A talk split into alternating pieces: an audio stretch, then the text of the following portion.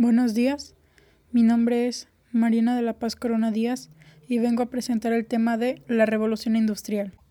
La revolución industrial tiene lugar en el periodo de 1780 al 1740. Tiene lugar en Inglaterra para después expandirse a Europa y luego a los Estados Unidos. En la revolución industrial se pasa de un sistema de producción manual basado en la agricultura a un nuevo sistema de producción industrial que esto se encuentra en las ciudades. A esto mismo se le suma que llegan las 12 colonias a Estados Unidos y de aquí empieza un modelo contemporáneo o el inicio de la edad contemporánea. En esta época se derroca el poder absoluto y con esto sale una nueva clase, la burguesía y ésta se caracteriza por ser los nuevos privilegiados.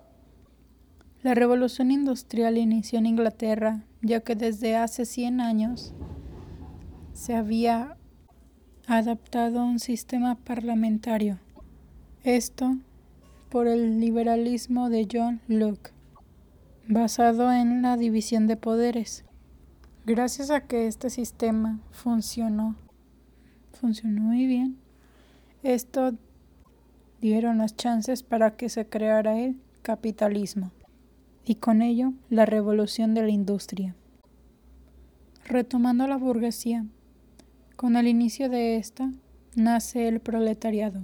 El proletariado o la clase obrera que carece de propiedades o de medios de producción, por lo cual se ve obligado a aumentar la fuerza de trabajo hacia las empresas de la burguesía y estos contaban con pésimas condiciones de trabajo. Gracias al éxodo rural, las ciudades mejoraron su alcantarillado. Con esto se redujeron pandemias y fue entonces cuando Edward Jenner hizo la primera vacuna. Gracias a esto hubo una explosión demográfica que llevó a que la calidad de vida aumentara de 35 años a 50. Además el salario medio aumentó.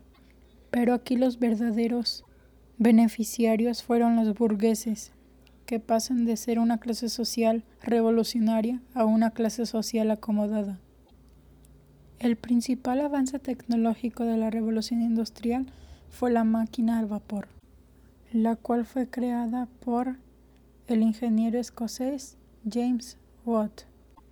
Esto fue aprovechado por las diferentes industrias, las cuales ahora pueden hacer una producción en serie, reduciendo el tiempo de entrega y poder hacer pedidos en masa.